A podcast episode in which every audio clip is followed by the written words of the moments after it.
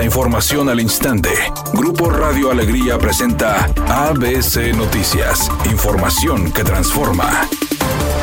¿Qué tal? Muy buenas tardes, esta es la información. El presunto responsable de los fraudes inmobiliarios, conocido como caso Crea Residence, fue vinculado a proceso y como medida cautelar le otorgaron prisión preventiva hasta su siguiente audiencia. El hombre de 41 años, identificado como César Alejandro N., fue internado en el Centro de Reinserción Social de Nuevo León a disposición de un juez de control tras negarse a comparecer ante la autoridad judicial en repetidas ocasiones. Para darle seguimiento al proceso legal, el juez de control determinó que la fecha para la siguiente audiencia audiencia del imputado será el próximo 2 de enero de 2024, concediendo la petición de los abogados defensores para definir su situación jurídica. César Alejandro N. fue detenido el pasado 27 de diciembre en un domicilio de la colonia del Paseo Residencial, tras el cumplimiento de una orden de aprehensión en su contra por la Agencia Estatal de Investigaciones. Esto luego de que el imputado fue vinculado por el delito de fraude en siete carpetas de investigación, de las cuales tres corresponden a un monto de 2.750.000 pesos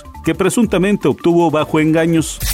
ABC Deportes informa luego de una actuación que lo aleja de ser uno de los candidatos a ser el jugador más valioso de la temporada. El mariscal de campo de los 49 de San Francisco sacude con un mal juego frente al equipo de los Ravens para enfrentar al equipo de Washington. Bueno, pues Brock Purdy que no ha tenido que lidiar con muchas salidas complicadas en su breve carrera en la NFL. Eso fue lo que hizo que su actuación de cuatro intercepciones en el Monday Night Football contra el equipo de los Ravens de Baltimore resultar inusual al no lograr un balance correcto en las decisiones de cuándo arriesgarse y cuándo hay que proteger el balón. Así comentó el jugador, fue simplemente el no tener la mentalidad correcta como mariscal de campo, teniendo que ser agresivo para lanzar, pero hacer también una gran jugada. También estaba buscando a la hora de lanzar y no quieres perder el balón. Hay que dejar de lado esa posibilidad. Ese es el que el aprendizaje que debo de tener y volver atrás un poco y tratar y decir cada jugada tiene vida propia, reflexionó el jugador.